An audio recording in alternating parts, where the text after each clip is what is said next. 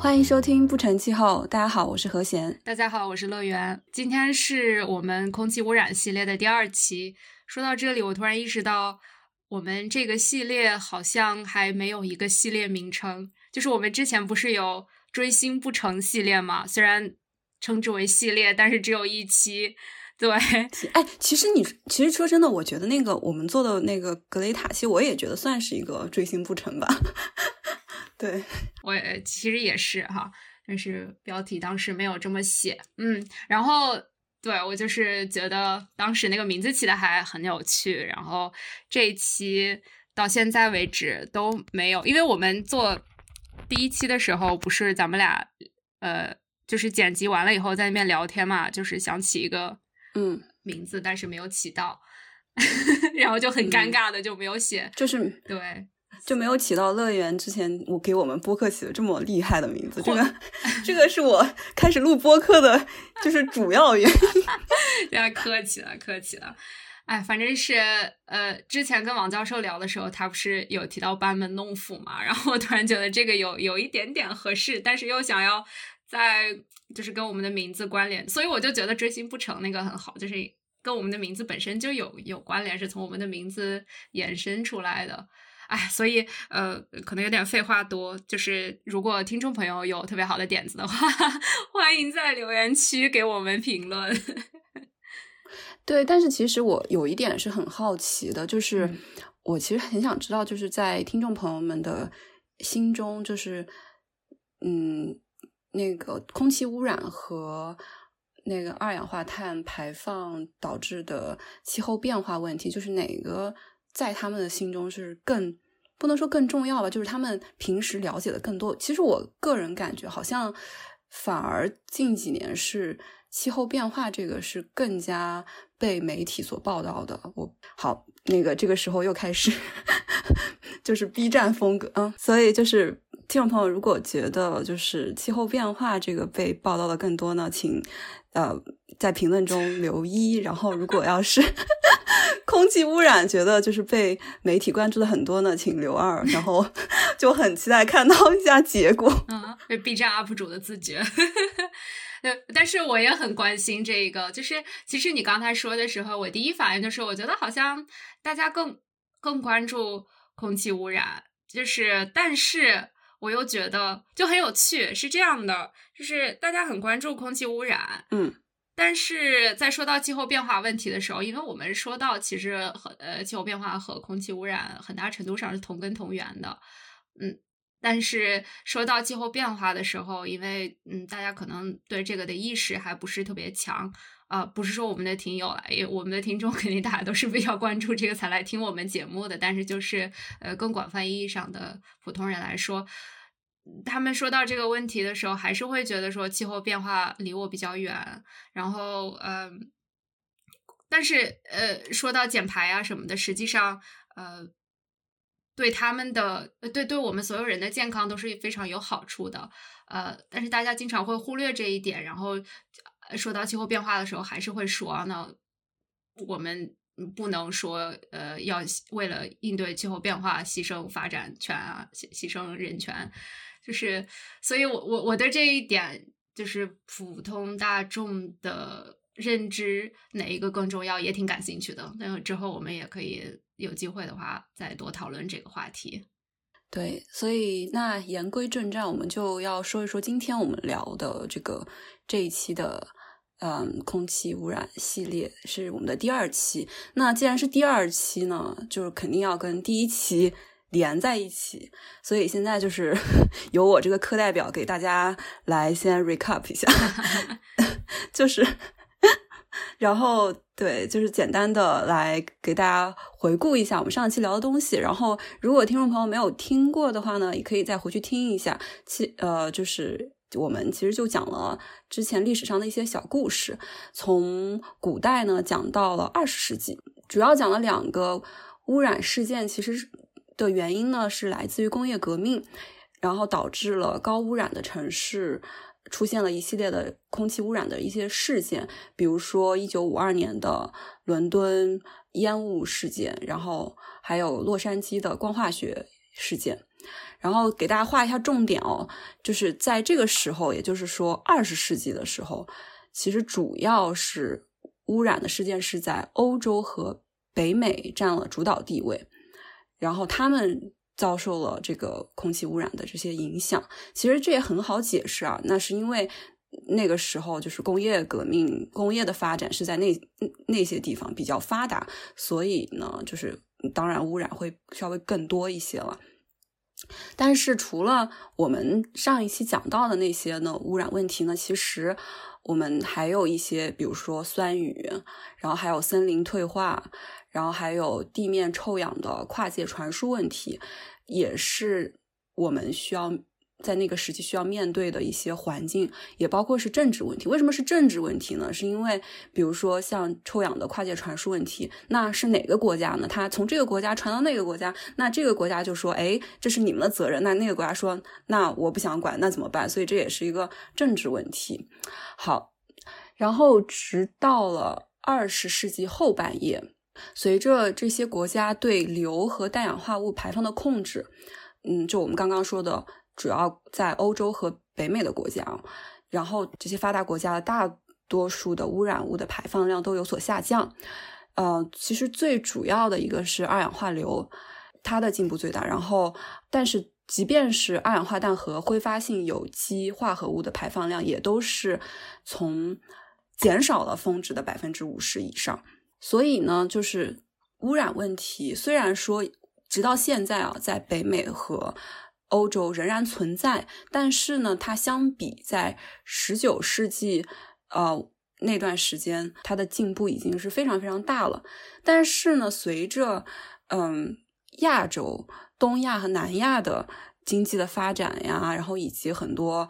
工厂或者是很多东西从欧美搬到了嗯亚洲的话，那这也带来了同亚洲的经济的增长，同时呢，也有排放量的增长。所以，这个结果就是在二十世纪初，东亚和南亚的排放量占了全球排放量的主导地位。我们拉回到这个全球的视野来看，嗯，即便是二氧化硫，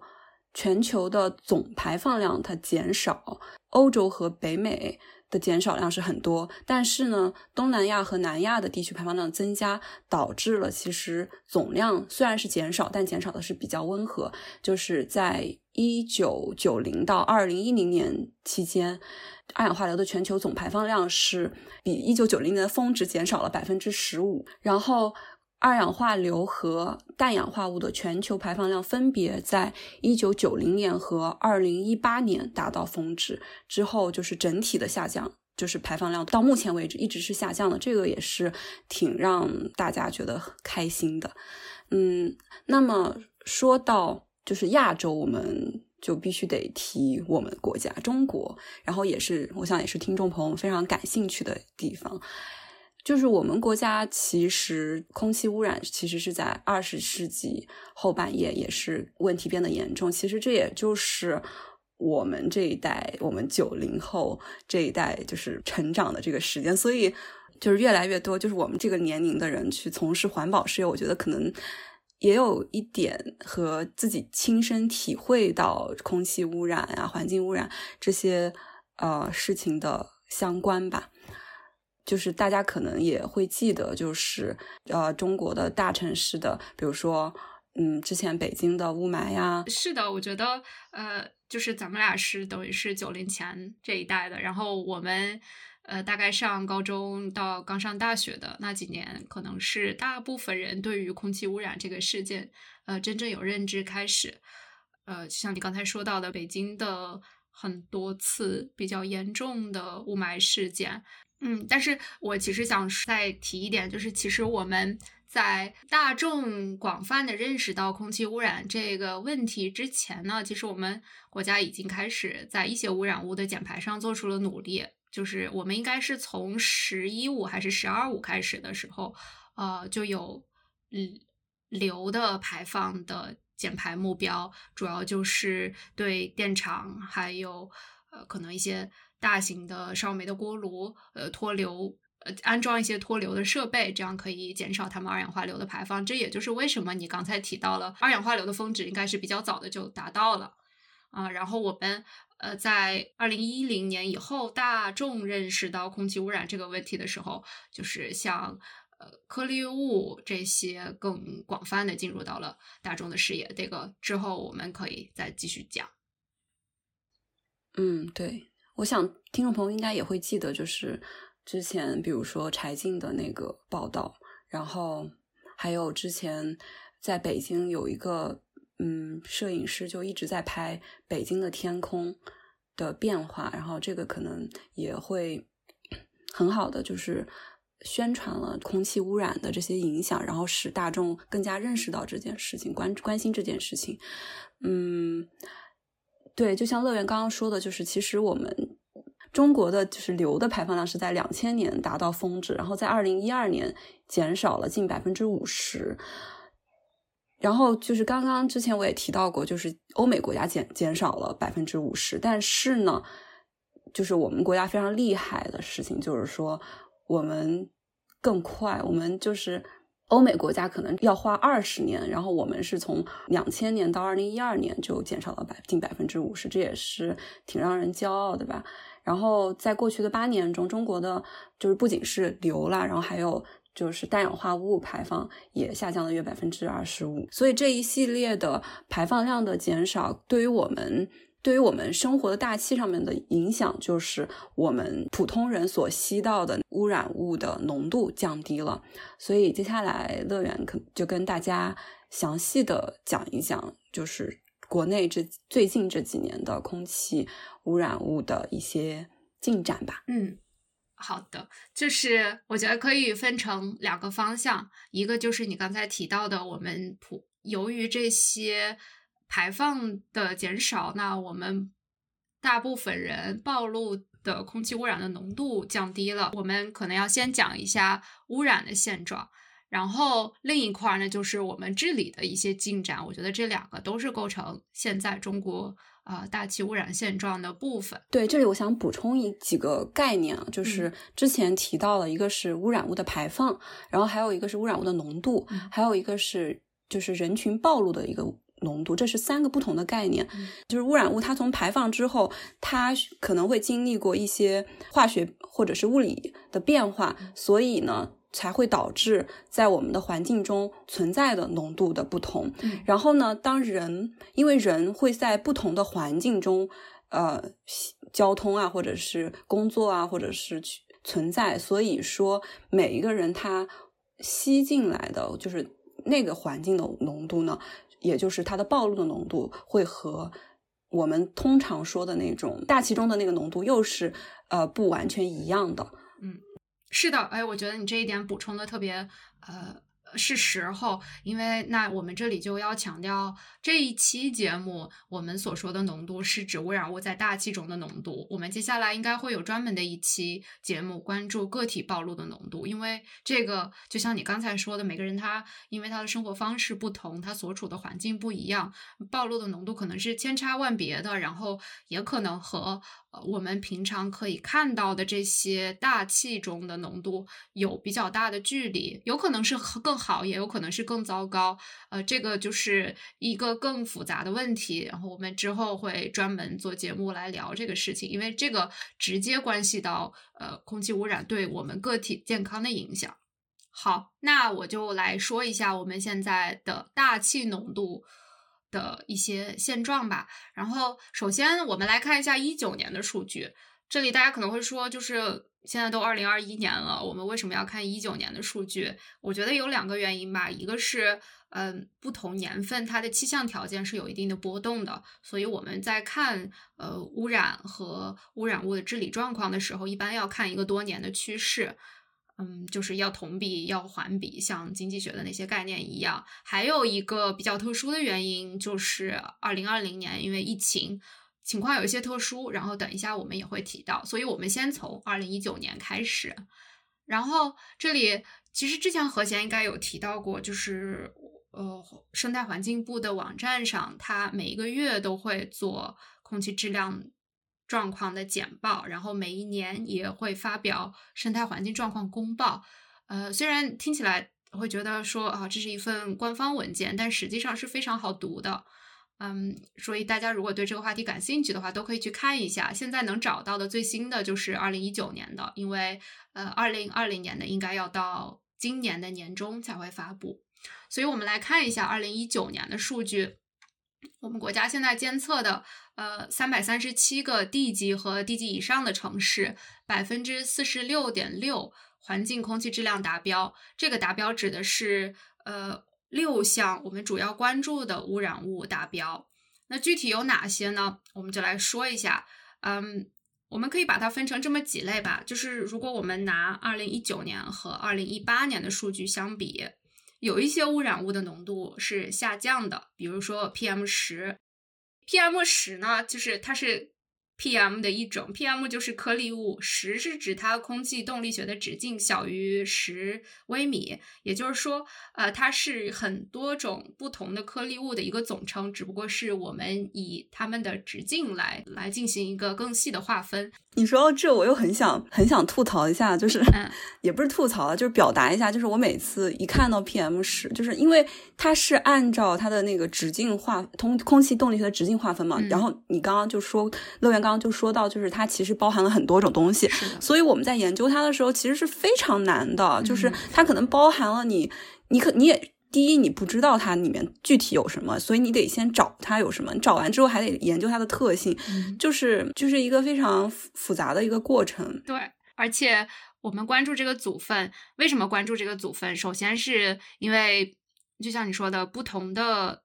成分它透露出来，因为这些组分透露出来它们的排放源的信息，不同的排放源产生的 PM 十和 PM 二点五是不一样的。呃，除此之外呢，呃，不同的组分，它们对人的健康的危害，也就是这个毒性 （toxicity） 是不一样的。所以，我们不仅要关注总的浓度，也要关注具体的组分。嗯，对。但是，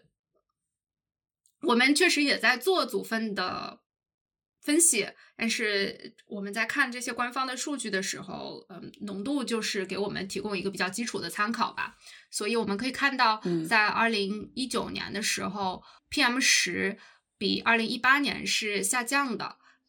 这里我们说的是全国全年的平均浓度，呃，这个浓度下降到了六十三微克每立方米。这样低于国家二级标准限值。对，这里就是要跟大家补充一下，就是我们国家有一个空气污染的标准，给乐园就是接下来要叫介绍的这几个关键的污染物：二氧化硫、二氧化氮、一氧化碳、臭氧，还有 PM 十和 PM 二点五。然后对他们的标准其实是有两种的。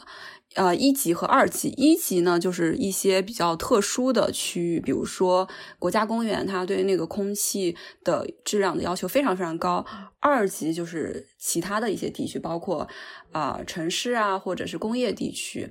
然后除了这两个分级以外呢，还有呃另外三种不同的统计的方式，比如说年平均，还有二十四小时平均，还有一个小时的平均，因为。你如果要是想要研究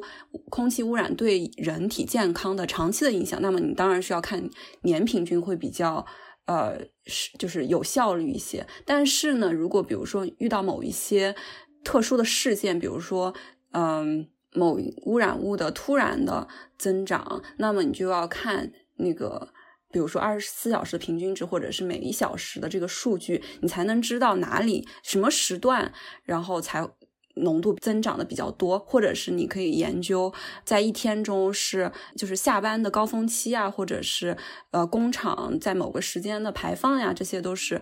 通过来看比较高精度的时间浓度来得到的。所以刚刚乐园说的 PM 十的二级标准呢，就是七十毫克每立方米的年平均值。嗯，是的，所以我们刚才提到，二零一九年全国年均 PM 十的浓度已经是下降到了六十三微克每立方米，低于了这个刚才何先提到的国家二级标准限值七十微克每立方米。具体看每个城市的年均浓度呢，有呃三分之二的城市都达到了这个标准，还有一个下降的污染物就是二氧化硫。这个呢，就是我们刚才也提到了，因为我们的硫的排放在两千年的时候，对吧，达到峰值了，所以我们这一个污染物可以说是治理的比较好的，治理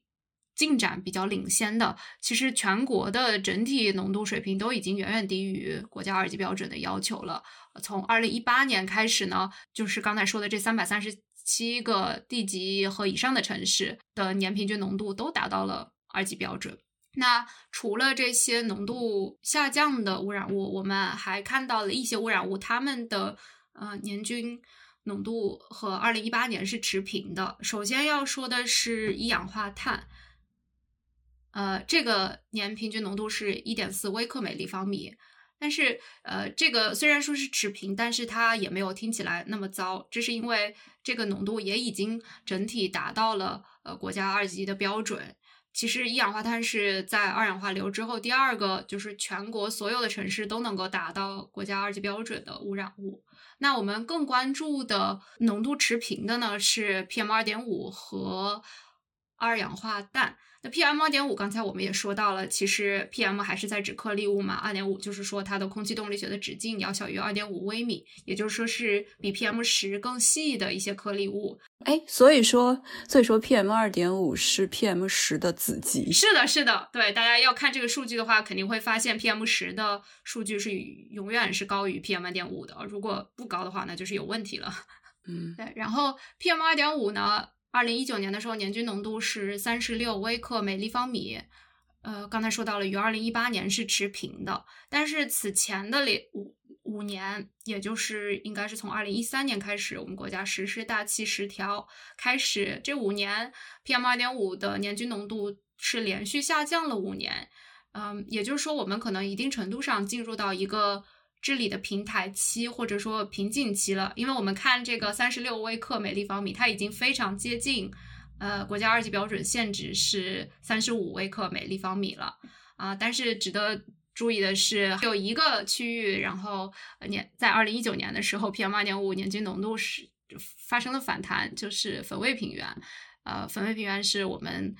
呃，国家重污染行业比较集中的一个区域，所以它的污染治理确实面临着比较大的呃压力。这个我们可能等一下还会提到。然后另外一个持平的污染物是二氧化氮，二氧化氮在二零一九年的时候年平均浓度是二十七微克每立方米，嗯，这个也是达到了国家二级标准是四十微克每立方米。然后呃，但是呢，嗯，像重点区域中。京津冀和周边的地区，这个年均浓度其实与二零一八年相比是上升的，达到了四十微克每立方米，也就是说刚刚达到标准限制的浓度，马上就要超过了。嗯，然后长三角地区呢也没有下降，也是跟二零一八年是持平的。我们现在说完了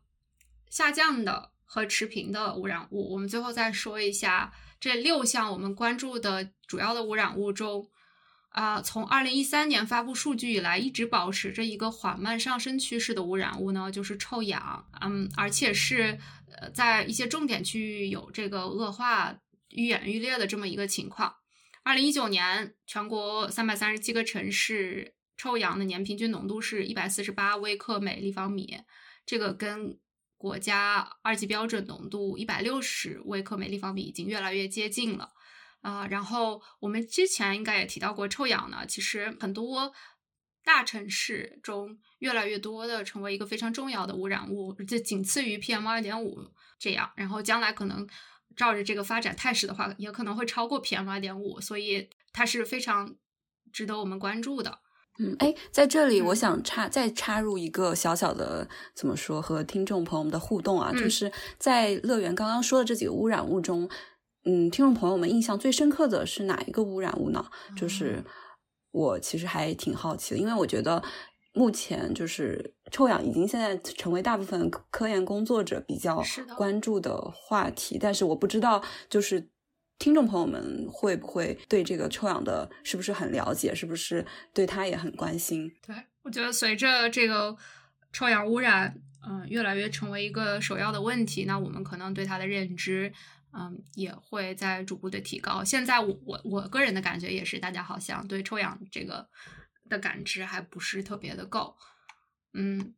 对。那我们可能因为它你看不见吧，就是它是一个气体。对，但是它臭氧的污染，我们之前说到了洛杉矶的光化学烟雾，它其实呃并不只是单纯的。就是只有臭氧这一个污染物，它也伴随着 PM 二点五，然后伴随着二氧化氮的污染。所以，如果是这种复合型的污染的话，其实还是可以看得到的。就是它有一种那种嗯棕黄色的感觉。这个大家平时在城市中确实不太容易看得到，就是因为这种这种类型的污染，它多发在夏天，呃，高温，然后日照条件非常好的时候，大家就会觉得说，哇，阳光高照。呃，感觉非常的好，但是如果这时候你有机会，如果你的城市是在一个盆地，然后你有机会走出这个城市，比如说走到盆地周边的山上去看的话，就可以特别明显的看到这个呃，我们叫 boundary layer 边大气的边界层，也就是说大气的最底层最靠近我们的这一层和以上的大气之间，因为有污染，造成了一个非常明显的界限。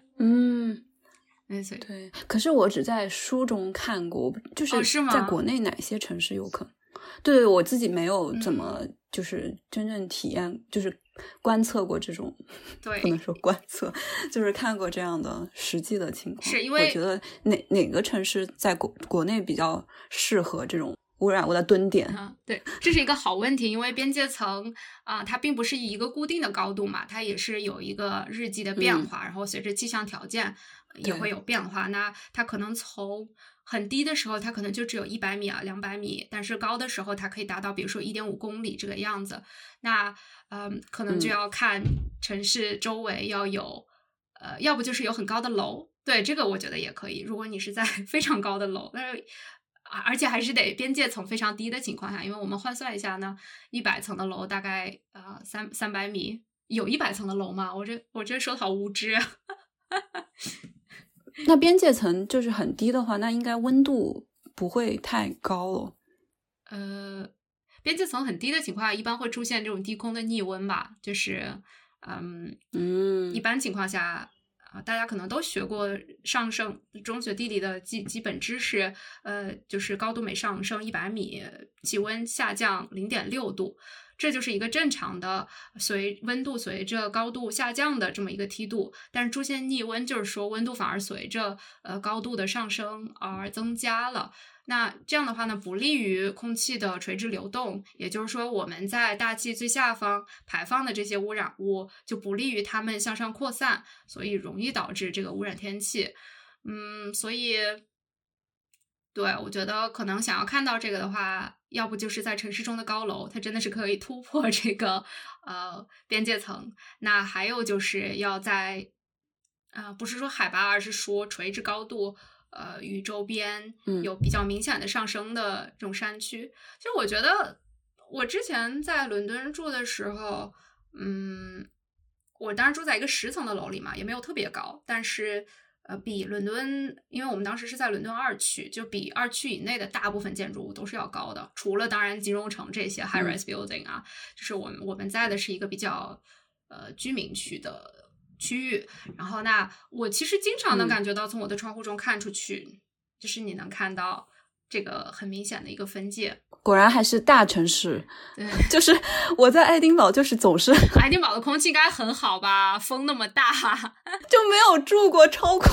超过。我想想，我一直都是一层的，嗯，就没有超过两层的。嗯，那啊，对我突然想到还有一个问题，就是也不是说我们一定要在这个楼超过了边界层嘛？那是因为我们看到的是远处的，对，它是有个距，它是有个距离的嘛？你看到的远处的那个高度，就是。离着很远的话，你就不会觉得它特别高了。但是可能确实是，我嗯，对，还蛮有意思的啊。我们说的有点远了，我们说完了一九年的数据，那我们就要说这个二零二零年这个比较特殊的情况了。嗯，二零二零年呢，首先好消息就是达标的城市增加了。嗯，而且呢，我们刚才说到的六项污染物的年平均浓度与二零一九年相比都有下降。那这其中最值得关注的就是 PM 二点五。首先，它的年均浓度达到了三十三微克每立方米，也就是说，我们从治理空气污染以来，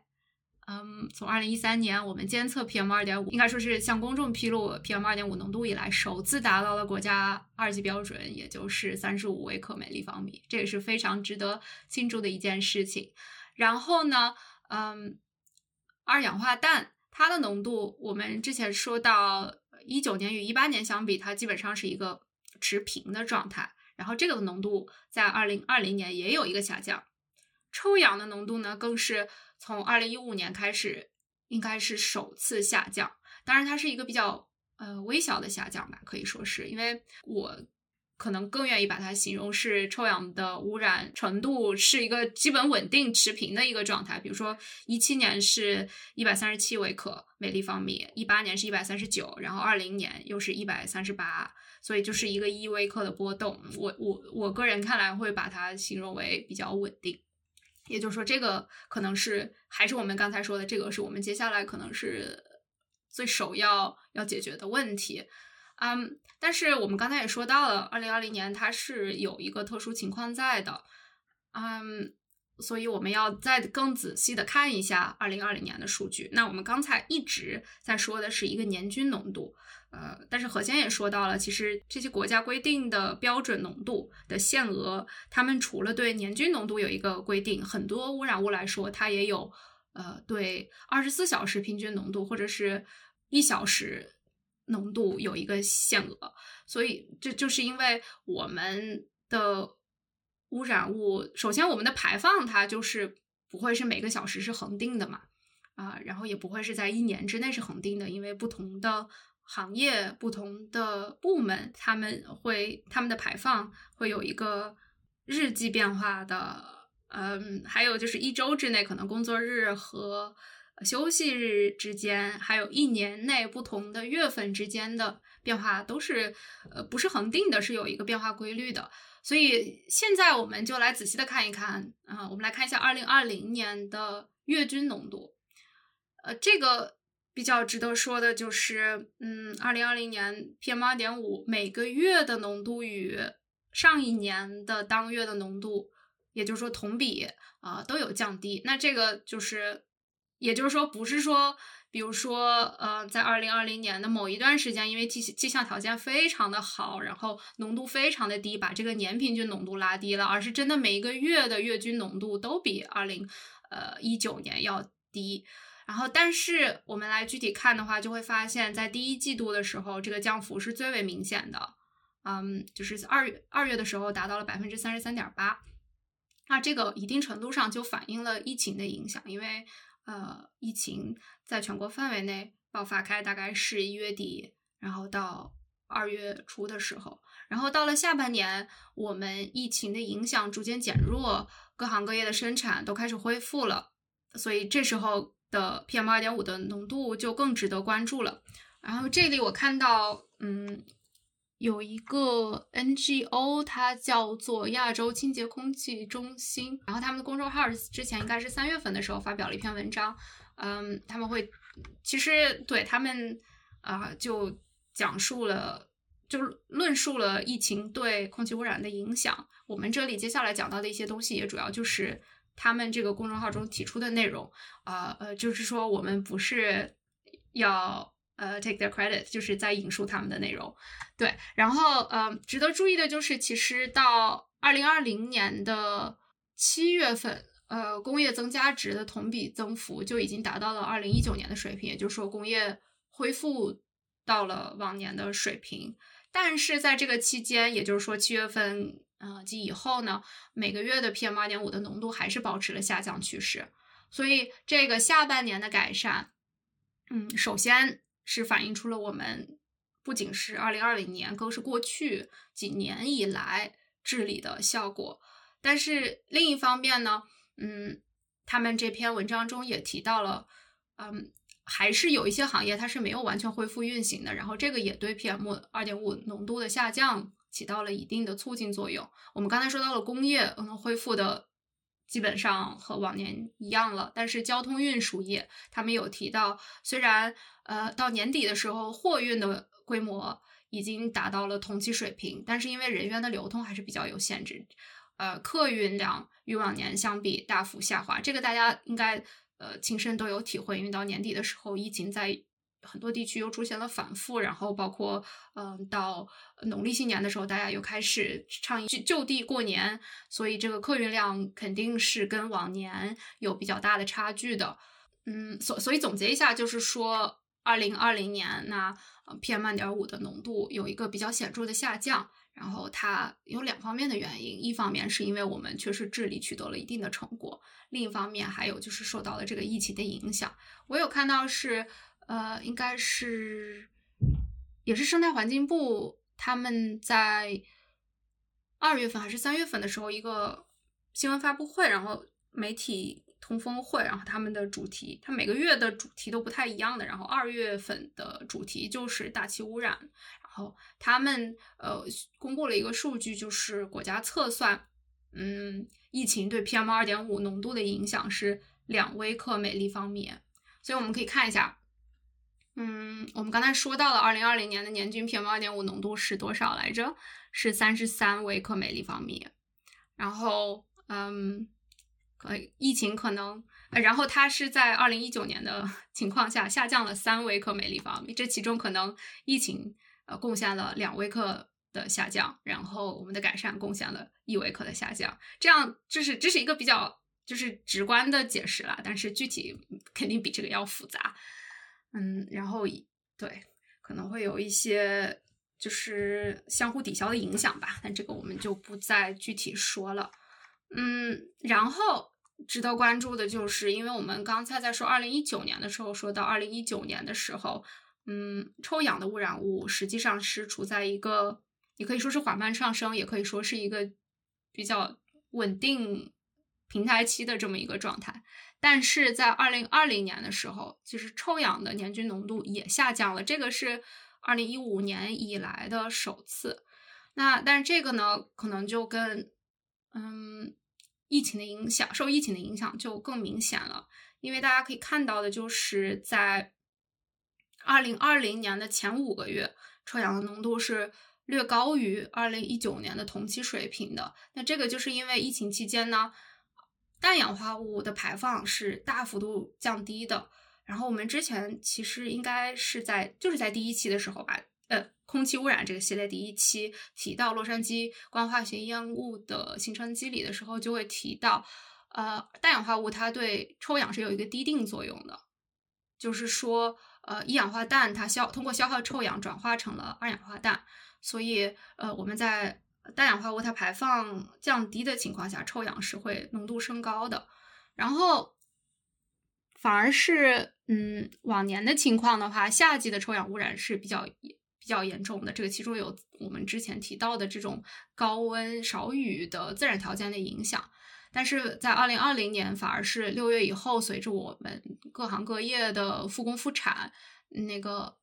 啊二氧呃氮氧化物的浓度上升了，臭氧的浓度同比就开始下降了，所以这个也就是又一次的显示出臭氧它真的是一个比较 难复杂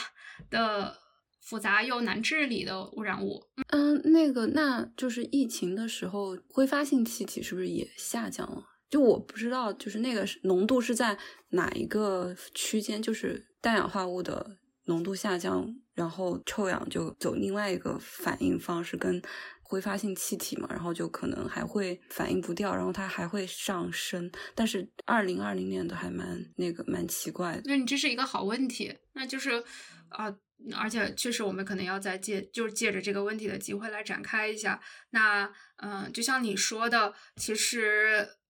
我们刚才说到的是氮氧化物对臭氧的滴定作用，但是，呃，除了氮氧化物，臭氧还有一个很重要的前体物，就是你刚才说到的挥发性有机物。然后，嗯，那但是这个有一个问题，就是这个排放量应该是有，呃。应该是有一些文献在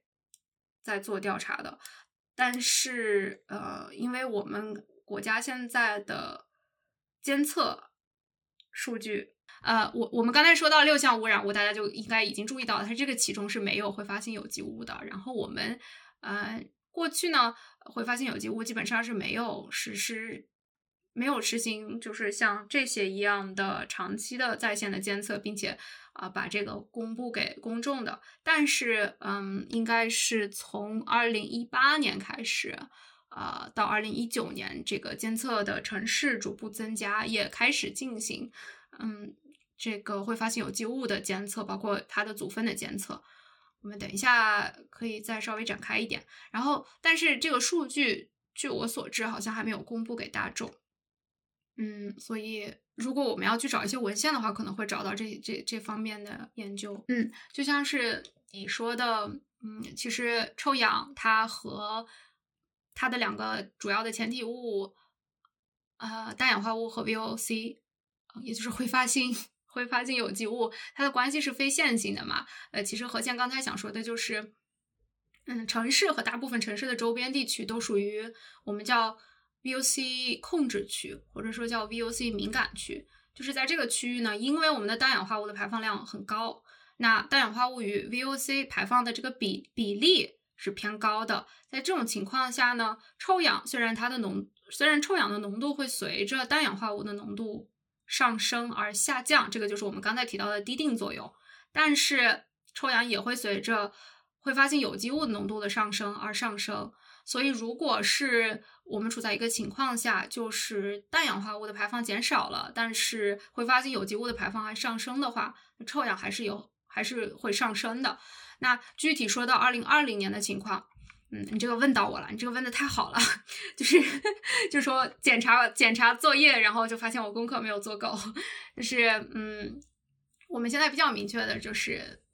嗯，氮氧化物的排放量在疫情期间确实是有大幅度的下降的。呃，这个，而且呢，它这个下降不是说全部的行业，嗯，的下降幅度都是一致的，肯定是不同的行业有不同的下降幅度，因为有一些行业他们的工序基本上是不可以中断的，比如说，嗯，一些大家首先可以想到的就是采暖，那我们不管是在疫情期间，我们肯定北方地区、北方暖气区的这个供暖，它是一定要继续。呃，供应下去的。然后，如果它是呃，不管是烧煤还是烧天然气，它都是有一定的呃氮氧化物的排放。那除此之外，可能有一些，比如说钢铁啊、石化行业，他们可能也都没有呃怎么听。所以我想说的就是，疫情期间啊，氮氧化物的减排，这个我有我有看到，主要提到的减排幅度最大的应该就是交通行业，因为大家都居家了嘛，就是这个。交通运行情况是减少了很多，所以这个方面的嗯排放就减少了很多。那我们再说到挥发性有机物，它的排放是一个什么情况呢？那这个我们就要说到，嗯，挥发性有机物呢，它真的是一个治理起来也非常的复杂，因为它的排放行业有非常的多，它涉及到了石油石化、呃有机化工。包括表面涂装、包装、印刷这些行业，我们国家可能有数百万的企业对的生产，它都与 VOC 有关系。对，对，除除了这个，我还想说一个比较有点。反常识的一个事情就是，其实种就是树啊，那些植物它也有排放这些气体，可挥发。就你闻到那些香味，它都是挥发性的，不然你也不会闻到它们。所以就是种树，大家都会觉得它很环保，但其实不一定都是对。呃，我们所想控制的污染物有好处的，就是有可能会导致就是生物产的 VOC 的浓度的上升，然后可能导致和臭氧的一些其他的反应吧。对，这就是又又在这个本来就很复杂的局面上又增加了一层复杂性。然后这个我们之后呃应该也会专门的做到，因为我们想，我们之前说到我们做空气污染这个系列的终极目标吧，可以说是嗯想要。讲气候变化和空气污染之间的关系，那这个在这个相互作用关系当中，这些你刚才提到的生物源或者是天然源的，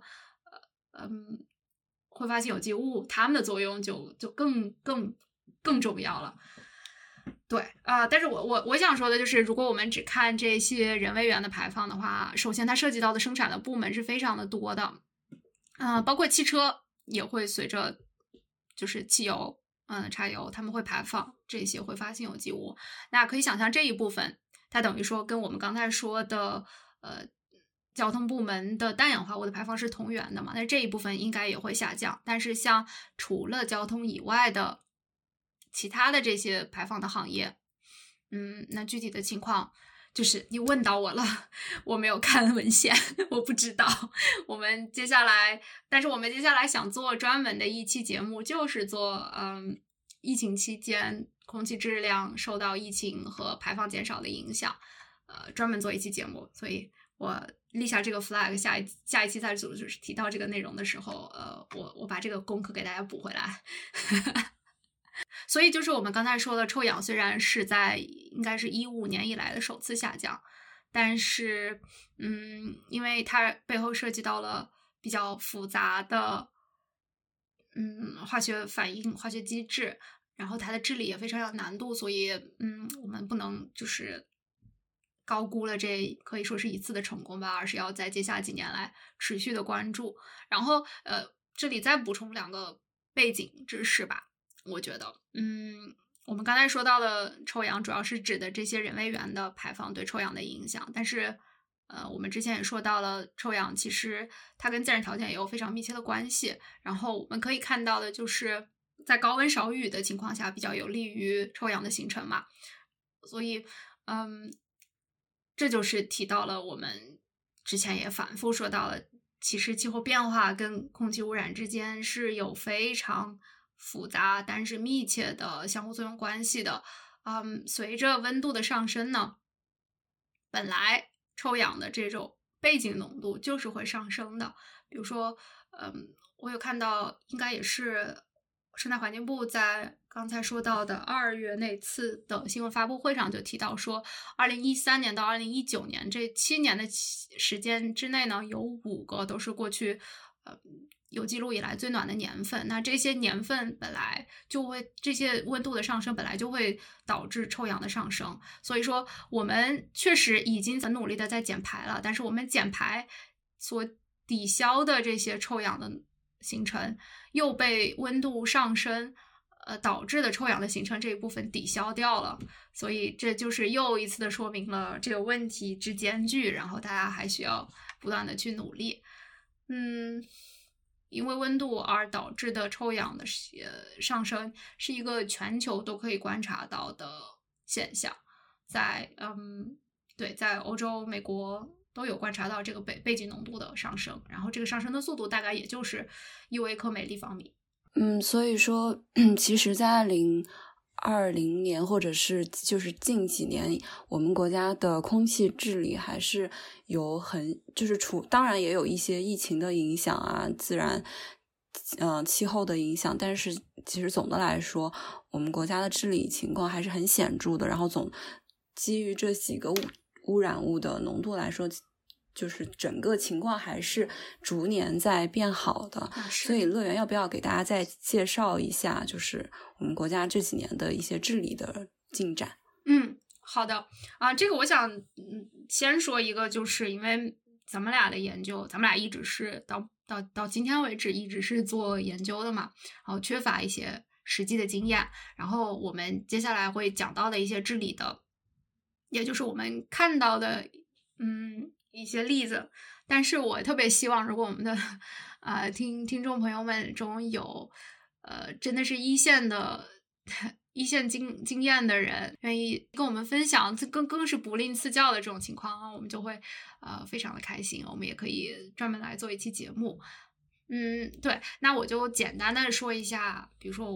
我观察到的。或我阅读到的，我们国家在采取的一些措施，嗯，首先我们来说治理的时候，可能我们也是分一个类吧，这样会比较简单一点。我们可以把这种污染的排不同的排放源分成几个不同的类型。首先就是点源或者说是固定固定源，这个大家很容易想到的就是传统的这个电力行业还有工业行业的这个大烟囱。大家可能一想到空气污染，首先脑脑子里面的这个。图像就是这么一个烟囱，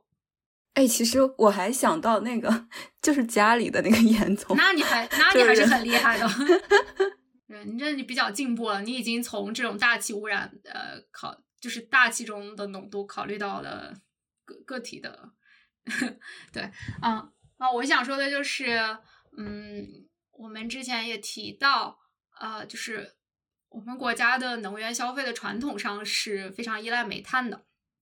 在二零二零年的时候，煤炭消费量占一次能源的消费量的占比还是有百分之五十六点八，这个比例是在逐年下降的。但是其实是因为我们经济还在增长嘛，然后我们整体的能源的消费量是还在上升的，所以虽然。煤炭占的比例下降了，但是其实煤煤的消费总量就是从从数量上来说，它还是在上升的。但是，呃，这里又要补充一个好消息，就是在刚刚过去的四月二十二日世界地球日的时候，呃，大家可能都在新闻上看到了，就是呃有一个在线的领导人气候峰会，然后习近平主席也在这个峰会上发表了视频讲话，他其中就提到了一个新的消息，就是嗯，中国将。将会严控煤电项目，嗯，“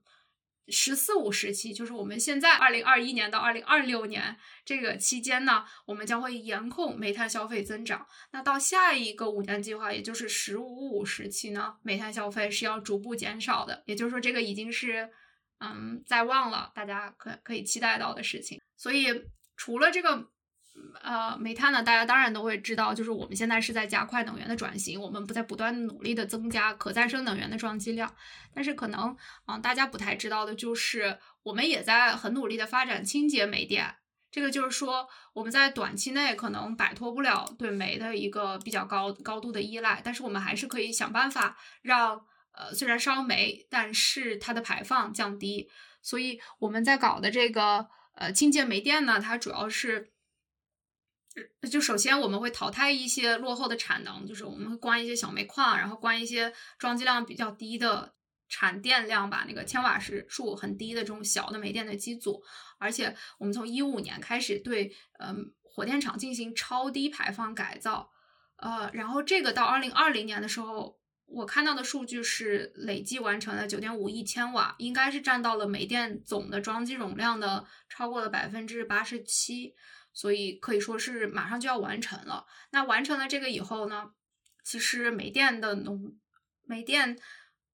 的烟尘、二氧化硫和氮氧化物的排放呢，都是啊很低的。然后比国家对火电厂的这个排放标准规定的呢，应该是下降了。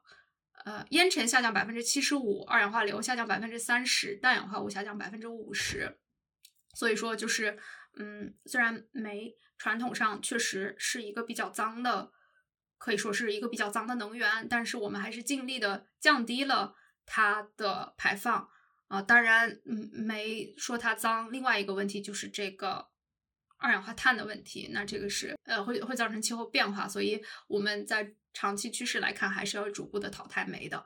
嗯，但是这个不是这一集的重点，我们就不说了。那我觉得，嗯，那除了煤电之外呢？钢铁行业成为了就是除了电力以外的第一个进行这种同样的超低改造的工业部门，然后是一一九年开始的，嗯，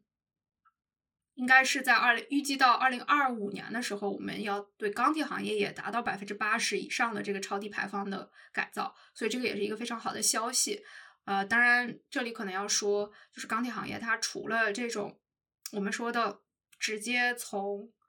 呃。工厂烟囱的这种有组织的排放以外呢，钢铁行业还是有一些无组织的排放，还有包括就是这种钢铁这种大宗物料它的运输排放也是非常重要的一些污染源。嗯，比如说就是钢铁行业的货运量，我看到的数据是占全国货运量的百分之十左右的，而它贡献的氮氧化物和颗粒物的排放呢，占到了百分之二十。所以我们接下来就是比较好的控制了这种有组织排放以后，我们也会要把。无组织排放和这种运输排放都列入到控制的范围内。然后，除了刚才说到的钢铁部门呢，针对其他的工业部门的炉窑，近几年一直在进行。大家可能经常听到的一个词就是散乱污企业，也就是说这种小型的，然后高污染的，然后之前没有得到很好的监控和管理的企业，然后对这些也一直在进行整治。那我相信，随着我们这个逐步的推动，我们这个整治污染治理的。进程的不断的推动，那可能更多的这种工业行业也会纳入到这个超低排放改造的范围内，所以这也是非常好的一个趋势。那我们刚才说到的是点源，那是固定源。那下一个或者说与它相对等的，可能就叫移动源。移动源呢，很好很好想的就是机动车的排放。那机动车的排放，其实在大城市中，嗯，已经是成为一个非常重要的，甚至说是最重要的源了。那对于机动车的排放，我们也有嗯很多的手段在进行呃监控和管理。就比如说，我们对这个油品质量的管理，它比较呃，这就是为什么我呃就对油品质量的管理，就是嗯质量更高的柴油和汽油，它们的排放量单位。柴油和汽油，它们的排放量是会更低的。然后我们会对排放进行各种高科技的手段 进行监管。我们现在有遥感检测，然后有那个汽车车安装的车载系统，它可以实时在线的监测。然后包括还有一些黑烟的抓拍，嗯，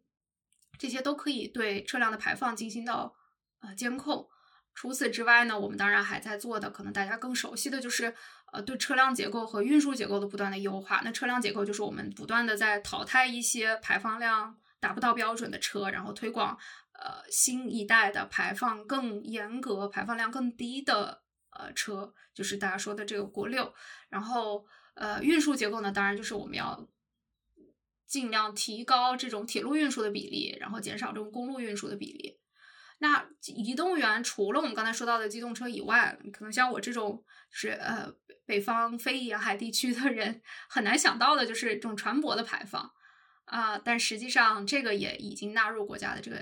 监控范围内了。呃，我们应该是在二零一九年的时候开始实施的叫《船舶大气污染物排放控制区实施方案》，然后这个方案中已经包含了很大的区域，包括了呃环渤海、长三角、珠三角的排放区域，然后。呃，还有长江的和西江的干线，就这个方方案中对这种船舶他们的燃油的含硫量，还有发动机的排放限制都有了明确的规定。对，所以这个也是我们在治理污染当中的一个很大的进展。那最后，呃，我想说的可能还有一个类型的原排放，它，嗯，我们有时候把它称为面源，或者我我觉得可能更好的说，就是一种比较分散的源。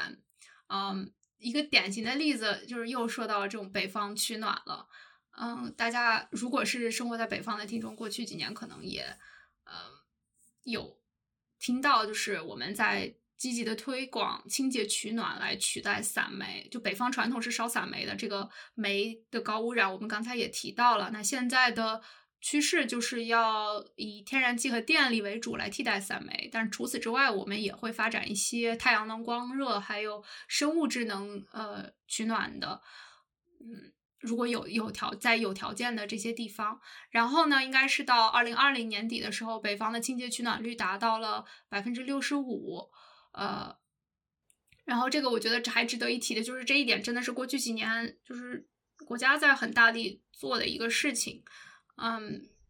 不仅是为大气污染考虑，我觉得还有更多的，就是因为这种取暖啊，就直接的关系到每个人，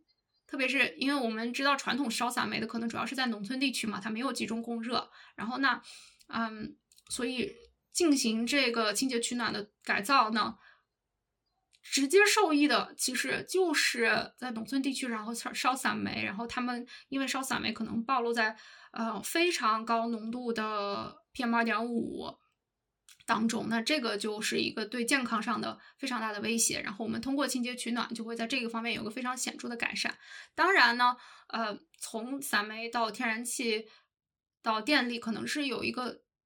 肯定是有一个成本问题的。所以就是我想说的是，这几年国家大气污染防治资金很大一部分都投入到了这个推广清洁取暖的这个过程当中。除了这种居民取暖污染源的排放，啊，还有一些比较分散的源，就是大家可以想到的，比如说道路啊、建筑工地啊、矿山啊，这个扬尘，这个当然也是一直在进行的整治。然后还有一个，嗯，我不知道大家有没有亲身的经历，我是没有见到过，但是其实，在华北和东北还是普遍存在的，就是秸秆的焚烧。现在就是我们不是说不能烧秸秆了，而是说我们不能这样分散的、没有效率的烧。其实现在提倡的就是，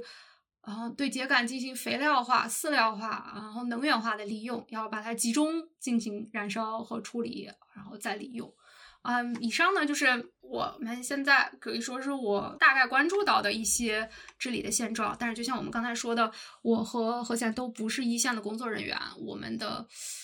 关注肯定是很局限的。然后欢迎我们的听众朋友在评论区或者是嗯通过私下联系我们啊，然后进行补充。如果愿意上节目跟我们分享的话，那我们就更开心了。其实刚刚乐园说了。很多就是我们国家一个比较宏观的空气污染的嗯治理的状况。然后，其实我现在就想给大家讲一下广州市的例子。就是我们知道，呃，所有的城市每年会制定它的嗯空气污染的达标的目标。然后我们刚刚也提过，嗯，二氧化氮的浓度年平均的目标是四十微克每立方米。所以，就是广州市它制定的是二零二零年实现四十微克每立方米的浓度目标。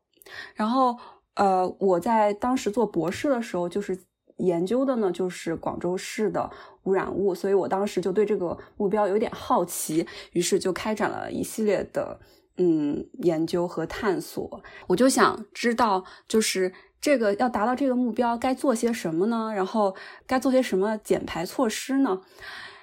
然后当我开始仔细研究这个目标的时候，我就发现，哎，这个问题不是那么简单。因为，呃，首先我要我们想知道，它要实现四十微克每立方米的浓度目标，我们怎么样来衡量它？就是它是说，在所有监测站。都达到四十微克每立方米，还是说在整个广州市都达到四十微克每立方米？还是说，嗯，如果是说就是所有监测监测站都达到四十微克每立方米，那么这些监测站的位置在哪？那它能不能代表整个广州市的浓度呢？所以就是基于这些问题，我就做了一系列的，就是不同的情况的计算。就是把这些可能性都给算一遍，然后第一个就是说，当在广州市所有的监测站点的浓度的平均值都达到了四十微克每立方米，我们就认为达标了。然后还有第二个呢，就是说，呃，当所有站点的年平均值达标，那就是意味着最高的浓度最高的那个呃站点。可能是在路边的那个站点是低于四十微克每立方米，那我们才认为这个达标。那这个呢，这个的要求又提高了一点。但是到这个这个阶段呢，我还是没有停止，因为你想一下，就是其实我们对二氧化氮的大部分的认知，是因为它对我们人的呼吸系统系统有一些危害，所以我又想算一下那。如果在广州的人口加权的年平均浓度达到目标了，那是不是那要需要获得什么？就是减排到什么程度？然后最后一个是，如果我用模型来估计的话，把广州市的所有的地方的浓度都算出来，那么这个就是和监测站点不一样，就是监测站点只是那几块站点的位置，而模型估计出来的是整片。呃，广州市的所有的地方的浓度，看看他们是不是达。那么这个显然就是这个可能对达标的要求又提高了。但是如果用最后一个方法来估计年平均浓度的是不是达标来衡量它呢，又出来一个新的问题，就是我之前看到一个关于模型和监测的一个。句子就是说，Nobody believes a modeling paper except the author. Everybody believes an observational paper except the author. 就我想乐园应该也深有感触，太太有感触了。因为我们没有办法把把监测站布满一个城市的所有的地方，这也耗时、耗力、耗钱。那么我们就想用通过模型来去替代我们去做这件事情，但是呢？做模型有一个问题，就是你做出来了，可能人们会觉得，哎，这个模型并不准确，它又不是监测的，那肯定呃不能代表这个我们想要呃和理想的状态有差别的。所以，嗯，对，这又是一个值得商榷的地方了。然后，nevertheless，我还是算了一下，就是其实不管达到哪一个目标，其实就是需要减排的力度都是非常大的。嗯，当然了，这也有。我计算中的一些小一些误差或者没有考虑的地方，但是就是总的来说都是需要减排，至少是在嗯现有的那个氮氧化物和呃 VOC 的差不多要百分之五十以上才能达到任何一个目标。哦，哪哪怕是第一层的那个是吗？就是所有站点年平均浓度。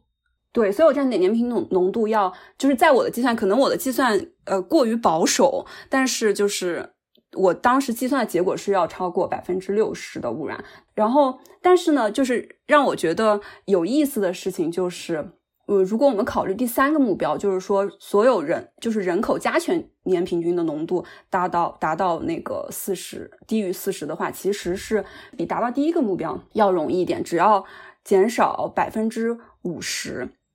但其实我个人认为，其实达到人口年平均加权加权年平均浓度目标可能会更有意义，因为如果我们的目标是要为人的健康，就是考虑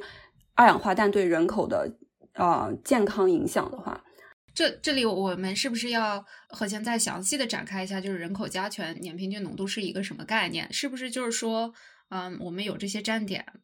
啊？然后他们分布在城市的不同地方，我们对这些分布在人口比较集中的地区的站点，他们的浓度给予更高的权重，然后一些比较偏远的地区的权重就低。对，理论上是这样的。然后我做的时候是因为，呃，当时我已经跑出来有模型了嘛，所以就是把每一个格子的，就是模型的浓度，然后乘以那个格子的人口数，然后整个再除以。所有的人口数也呃，这就是所谓的加权平均，嗯，然后嗯，在做这个研究的时候，然后另外一个让我觉得有意思的事情就是说，就是如果我们费了这么大的努力，就是很显然就是要想达到这个呃，我们减排的就是四十微克每立方米的目标，其实是非常难的。但是啊，如果真的，嗯，假设我们的梦想实现了。如果达到了这个话，那么我们的将来的那个目标该怎么制定呢？我们还要不要继续减减排呢？我们还要不要继续呃降低这个污染物呢？然后我就觉得这些都是我们嗯需要思考的地方吧。我觉得你这个说的非常有道理，因为我们刚才呃因为这一期讨论的主要是中国的污染的现状，所以我们引用的参考污污染物的参考浓度也是中国的空气质量标准。啊，但是这个确实在不同的国家的标准是有略微的不同的啊，包括在呃联合国世呃我还有多少个世界卫生组织 WHO，他们其实对一些常见的污染物也有一个，他们叫 guideline，我不知道翻译成标标准或者限制合适不合适，这个名字听起来好像是一个建议值这个样子。嗯，然后，但是值得一提的就是，首先，嗯，如果把这个标准跟中国的标准比较一下的话，何贤刚才说的二氧化氮，呃，两者的标准是一致的。但是可以看到，我们国家现在对臭氧和对颗粒物，就是 PM 十和 PM 二点五的标准，比起 WHO 呃建议的值还是比较宽松的啊。然后还有一点，我觉得很有趣，就是。呃，现行的这个 WHO 的标准，除了二氧化氮的标准是二零一零年定义的以外，其他的都是来自二零零六年。那大家也知道，就是过去这十几年来，其实我学界对于空气污染的健康影响的研究一直没有停止，然后就会有很多新的研究成果。然后我又看到二零一五年的时候，WHO 就有组织过一次，算是专专家评议会吧，然后。呃，他们就是基于这些从零六年到一五年当时的一些研究结果，试图重新评估我们是否需要调整这些限值。然后，呃，是一个比较长的报告。然后我可以简单的举几个例子，就是，嗯，首先呢，呃，要说这这一个报告它涉及到的不只是我们刚才说的那六项主要的污染物，呃，其实。WHO 它对它一共对三十二种不同的污染物做做了浓度的 guideline，然后呃包括了我们前面说的那几项比较重要的，他们称被称为 classical pollutants，可能就是主要污染物或者常见污染物吧。然后他们对一些有机的和无机的污染物，呃也都有规定。那有机的就很多就是我们刚才之前提到的这个呃挥发性有机物的组分啊。那但但是这里我还是再举一个就是我们常见的污染物的例子，就是嗯，在他们提到很一些新研究已经证明了死亡率还有心血管疾病的发病率呃与呃低于现行限值的 PM 二点五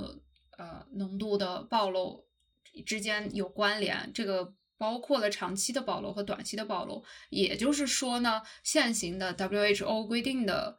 或者 WHO 建议的这个 PM 二点五的浓度限值可能应该要下调。然后现在 WHO 对于 PM 二点五的建议，它是分为两个嗯平均时间的，就是一个是对于年平均的，一个是对于日平均的。那但是因为有也有新研究证明了更短期的暴露对健康的影响，所以他们也建议增加呃对于一小时平均浓度的限值。嗯，然后这个报告中还有一些别的内容，就是基本上所有的污染物他们都有提到，基本上所有的因为学界一直在有新的进展，所以这些可能也要做相应的调整。还有就是也建议对一些新的污染物提出限制，比如说。我们之前也提到了一氧化氮，呃，一氧化碳，大家其实可能有一个印象，包括我们刚才也说，就我们国家一氧化碳已经是一个，呃，在所有城市都可以达到国家现在标准的污染物了。但是，嗯，WHO 实际上它对于一氧化碳是没有一个 guideline 的，但是这个报告建议说还是要对一氧化碳形成一个呃 guideline，而且非常有意思的就是我们现在说的是大气污染的浓度，但是然后。WHO 对于大气中一氧化碳的浓度没有一个建议，但是他们在一零年的时候对室内的一氧化碳污染浓度已经有了一个建议的限制。嗯，所以就是呃，我们之后也会专门的一期，甚至更多期来谈嗯个体暴露的浓度，特别是这种是室内空气污染的浓度。嗯，所以。这个还是非常有意义的，我觉得这个就是嗯，回应了我们世纪污染这个系列的第一期提到的，就是我们对于呃污染的研究和认识都还是动态发展的。所以就像何贤刚才说的，我们可能现在广州的目标是四十微克每立方米啊二氧化氮的年均浓度，但是这个达到了的话，嗯。我们可能就会相应的再下调，然后定一个更高的目标，然后通过继续的减排，嗯，来实现这个新的目标。嗯，刚刚乐园提到关于污染物和人体健康的影响，就是我如果我没有记错的话，其实很多流行病的学的研究，就是它其实健康基于那个浓度，它的。关系其实并不是说达到哪一个值，就是好像没有说一个在学界有一个大家的共识，就是说低于某一个值就完全没有影响。就是这个其实是那个 threshold 应该是还值得商榷的。所以我个人就觉得，可能我这想的有一点点过于，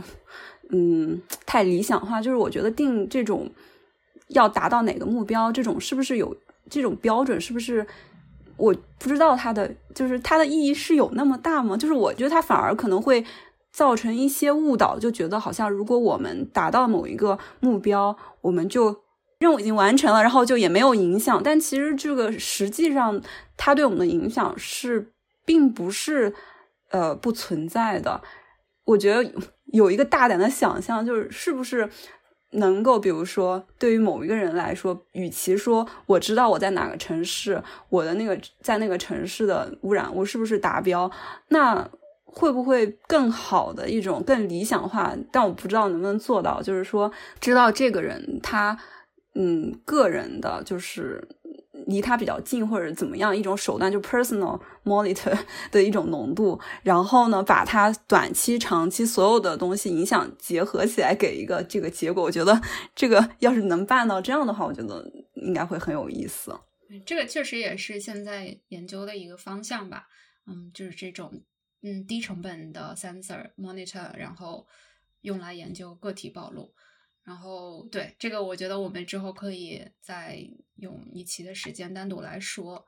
嗯，对。然后，那我们刚才已经回顾了过去几年我们国家治理大气污染所采取的一些行动和成果。啊，成果是以近两年的这个空气质量数据数据为例。那嗯，我们在提到数据和国家的限值，包括 WHO 的建议值的时候，说的都是浓度，也就是每立方米一个污染物的质量。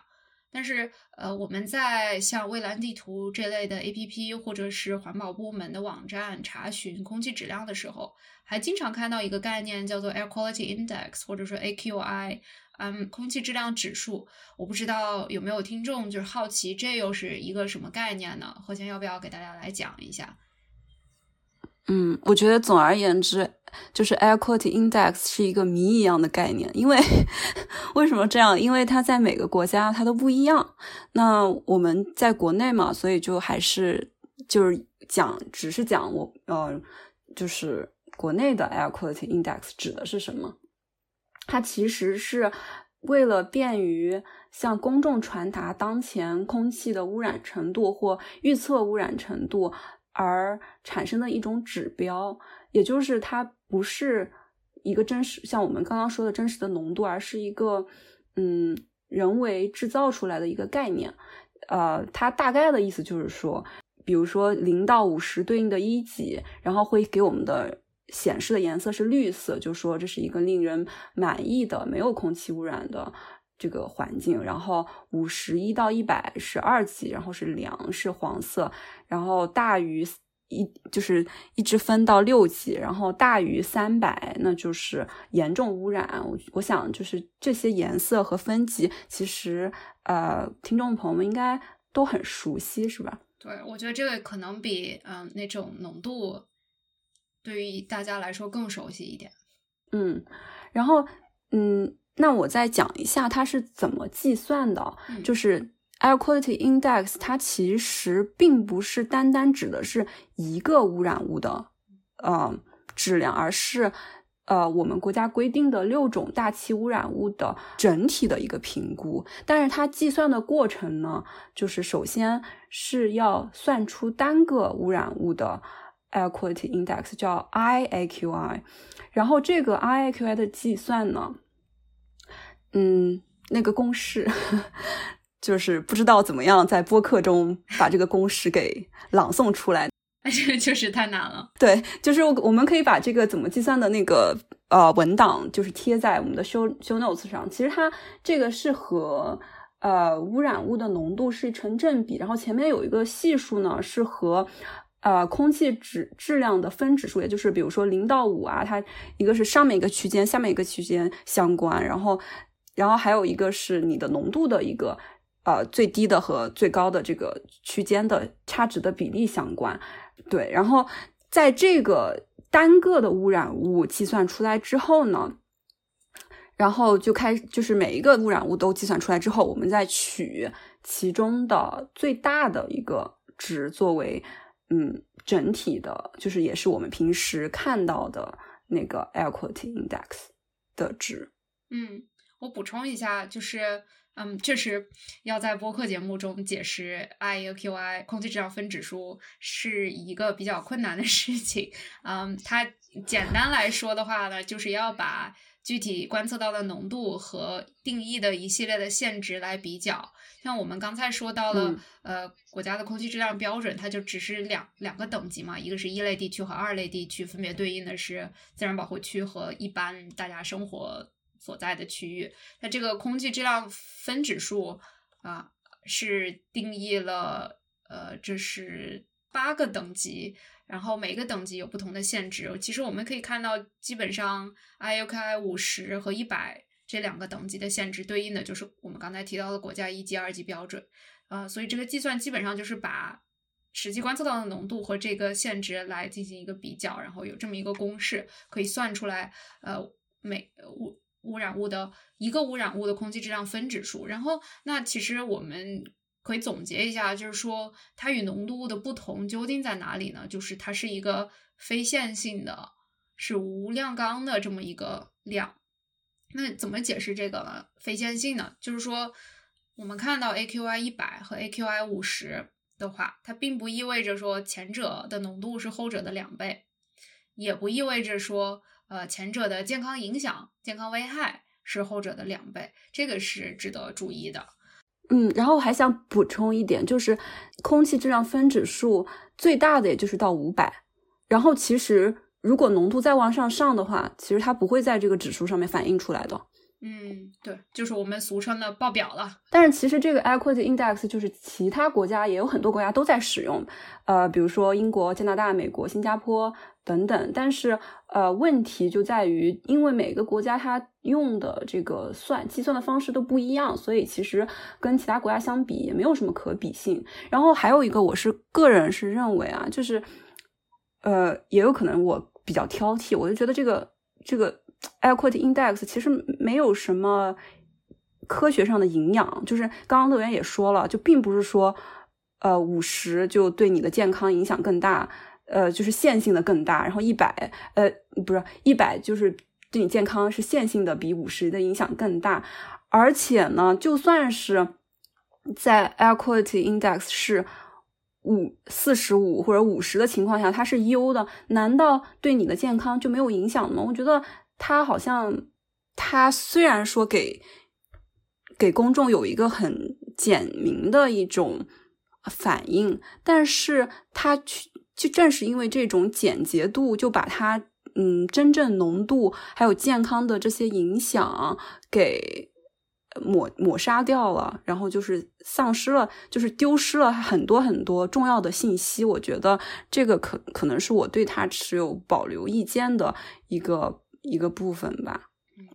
这个我也同意。就是首先你刚才说到的各国之间无法比较，嗯，我想再补充一下，就是实际上他们那那个计算的公式是一样的嘛，但是因为是规定的公式里边采用的那些限值是不一样的，所以呃，如果我们只知道 AQI 而不知道这个国家对于这些污染物浓度的限值的定义的话，那个 AQI 确实是没有办法直接比较的。嗯，然后我还有一个感觉，就是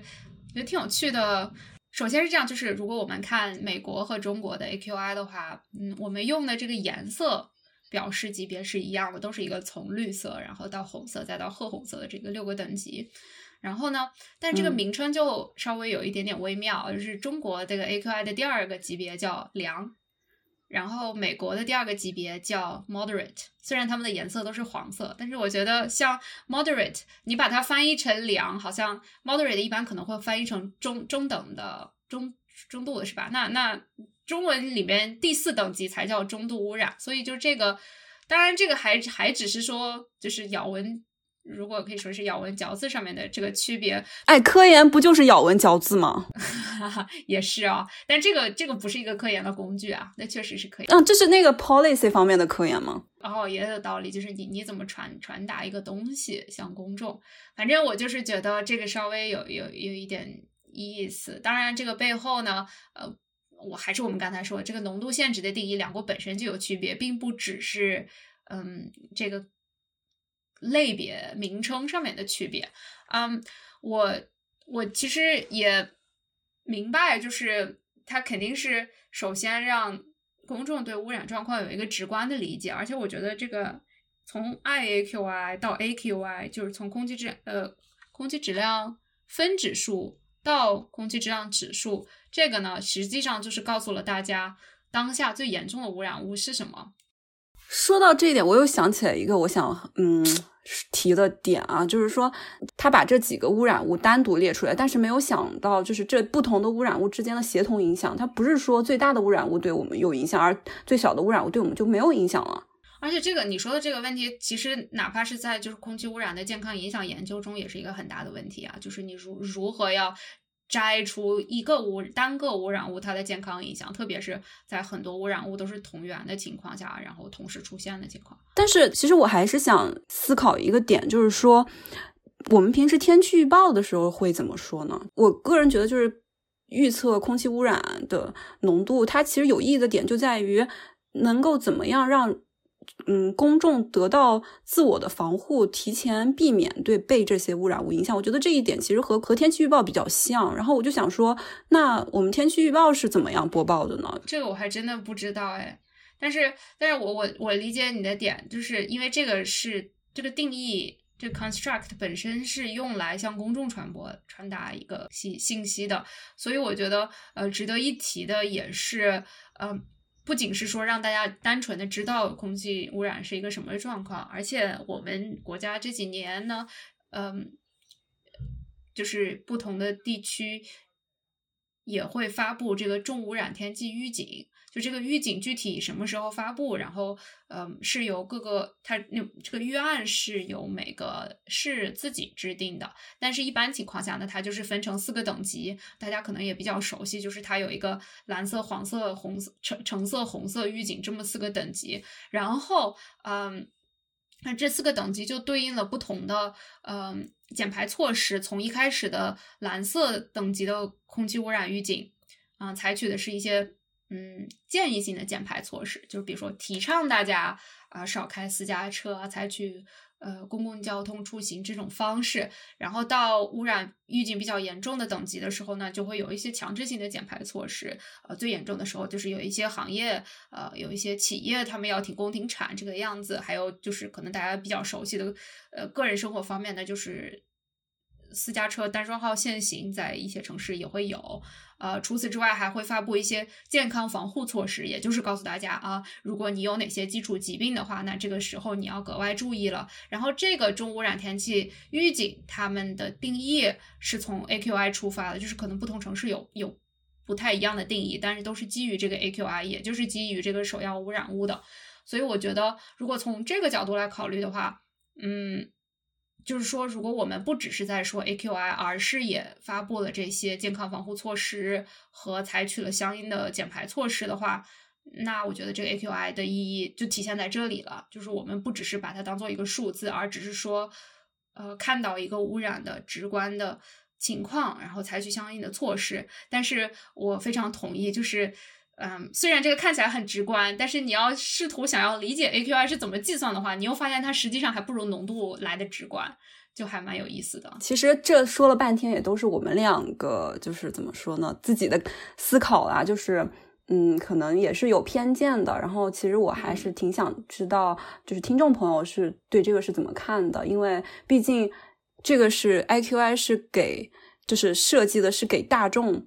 而嗯，了解这个信息的，如果大家都觉得这个是更有用的，那么嗯，我我个我个人还是觉得这个是非常有效的，所以很想听听就是听众朋友们的意见。当然呢，我还其实还想就是推荐，就是如果听众朋友就是不满足于只看 AQI 的话，那么我觉得就是比如说去呃我们国家的生态环保部的官网去看一下呃。嗯，每一年的这个浓度啊，它的报告，以及去刚刚乐园提到的 WHO 的官网上看一看空气污染的一些影响啊，或者是这些 guidelines 啊，我觉得也是非常非常有用的。对，那这些我们也都会放在 show notes 里。这一期的 show notes 感觉，嗯，东西还比较丰富。然后最后我就很想，嗯，感谢一下，就是听众朋友的怎么说关关心和对这个话题的感兴趣，所以我们就是。在小宇宙上面的评论就是日益的增长，然后我们就非常的开心和感激。我和乐园都有仔细的看每一个评论，然后就是有可能没有办法回复到所有的评论，但是就是每一条评论我们都是有认真阅读的，嗯，所以就是非常非常的感谢。然后看完之后，我个人的理解啊，就是这个评论大概有分三种。然后第一个呢，就是对我们播客的建议，我觉得非常非常欢迎，我就非常鼓掌欢迎，就是这个非常好，因为我和乐园做这个播客的初衷其实就是想和大家分享交流，嗯，所以呢，就是如果我们说的地方是大家感兴趣的，然后又能给大家带来帮助的，那个就是最重要最重要的事情。然后还想鼓励听众朋友，就是如果我们有哪些名词啊或者概念解释的不清楚。真的是我们的问题，就是请一定要告诉我们，就是对我们来说非常非常的重要。第二个，我看到经常就是也会有听众朋友讨论一些呃，比如说某些事实、某些科研的或者某些数据或者某些道理，然后是因为我自己的领域只是呃大气科学这个方面，而且。我之前做的研究也是非常非常窄的，所以在很多很多的方面，其实听众朋友都是我的老师，所以我觉得这个是非常开心的。然后我也总是能在这些就是 facts、science 还有 stats 这些的讨论中学到很多东西，而且我还非常开心，就是有比如说如果有听众朋友指出我们的疏漏啊，然后或者我们的错误的话，我就是甚至非常想给红包，因为我觉得这些。这些给我们提出疏漏和错误的，就是拓展了我们的知识边界。然后我还记得之前有一个呃非常伟大的化学家 Pauli 就说：“It is not only 啊 not right, it is not even wrong。”就是说有一些人做的东西连错都不算。然后我就觉得，嗯，如果我们是讨论科学的话，嗯，那么就是我尽我觉得我们应该。非常清晰的说出自己的观点，然后自己的逻辑，以及这个逻辑是被什么样的数据支持的。所以，如果是这样的话，那么如果是在哪一个步骤中出现了错误，就会非常容易的被指出来，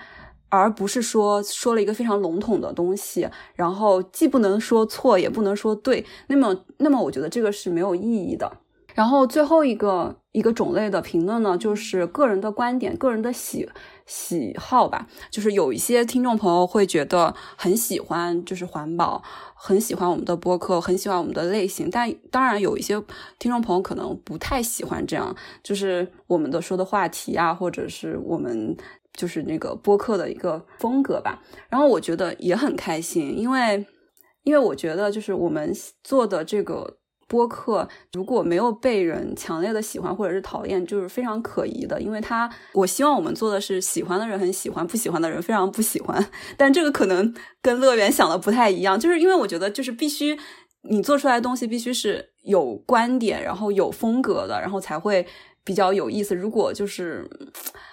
要不然的话，你怎么能在这个播客的生态的 diversity 提供一个非常？有意思的一个不一样的一个东西，我觉得这个是可能是我想的。但是呢，对于这一点的话呢，呃，我们可能很难回应。我们很难回应的一个原因就是说，我是觉得。个人的喜好是没有办法讨论的，就是你喜欢什么东西，你就是喜欢什么东西，然后也没有什么对错，没有觉得我想要环保，我热爱环保，我热爱呃大气科学，我就必须要让所有的人都热爱。我觉得这个就是其实挺不尊重人的，所以我就觉得秉着尊重所有听众的原则，然后就是所以就是这个方面我可能没有办法经常回应，但是我还是挺喜欢看到不同的观点、批评的、表扬的，我觉得。都非常开心啊！我觉得你说的特别好，而且你刚才提到就是，嗯，你觉得我可能不太赞同你说，呃，就我们播客不不想做的特别，嗯，让人被人强烈的喜欢或者是讨厌，其实也不是，只是说我我在心态上可能需要 逐渐的调整，因为我还没有，呃，可能没有做好太多的心理准备。但是我非常同意你说的这一点，而且我觉得你说的这个喜恶和。和你前面说的，就是这个东西，它至少要有一个明确的 right or wrong，它不能是一个非常笼统的，让你指不出来问题的这种这种情况啊，我觉得是一致的。就是嗯，如果举一个具体的例子来说的话，就是我们目前现在做了可能有十期节目了吧，嗯，我个人最满意的其实还是呃，我们说 Greta Greta Thunberg 的那一期，嗯，我觉得呃，确实。因为我们也上了首页，然后引来了一些争议。乐主播是在凡尔赛了吗？没有没有 没有，我们很感激上首页，真的是很感激平台赏识我，然后赏识我们，然后给我们推到了首页，然后我们因此获得了很大的增长。嗯，然后确实以评论区一段时间讨论也比较热烈。呃，我我我的感受就是那一期做完，我觉得有一种酣畅淋漓的感觉，就是说。这个事情我好像暂时我已经把我对这个事情的理解全部的表达出来了，毫无保留的，然后把我的一些想法，我我的正正面的和反面的想法都说出来了。这个我我觉得是非常爽的，呃，然后嗯，确实现在可能好像也没有做到每一期都达到这个这个效果，但是这是我们努力的一个目标吧。嗯，对。所以，我我同意你的说法。然后，呃，当然，就是真的非常的感谢我们，呃，不管是日益增长的，不管是评论也好，还是订阅，对我们来说都是啊坚持下去的动力。嗯，而且其实我想说的是，嗯，我们收到的这些反馈，其实不仅仅是我们继续做这个播客的动力。我不知道何对何坚来说是不是这样，但是对我来说，可能不仅是做播客这一件事情的动力，而且是对我生活的其他方面也有一些非常正向的影响。所以对这一些，我真的是非常的感激。嗯，所以今后也一定会继续努力的。然后在这里也再次谢谢大家。嗯，我是觉得在做播客，我就觉得自己需要进步的地方真的有太多太多了，然后需要学习的太多，所以嗯，也是很感恩吧。谢谢大家，一起加油吧。好的，那就这样，我们下一次再通过播客和大家见面了，拜拜，拜拜。感谢收听《不成气候 No Such Climate》，一档两只不成气候的科研狗记录和分享我们在大气科学领域的学习和思考的播客。如果你喜欢我们，请在苹果播客给我们好评鼓励，也欢迎在小宇宙、喜马拉雅、荔枝播客、网易云音乐等平台与我们留言互动。直接联系可以私信我们的公众号或微博“不成气候 No Such Climate”，或发邮件至 No Such Climate at gmail dot com。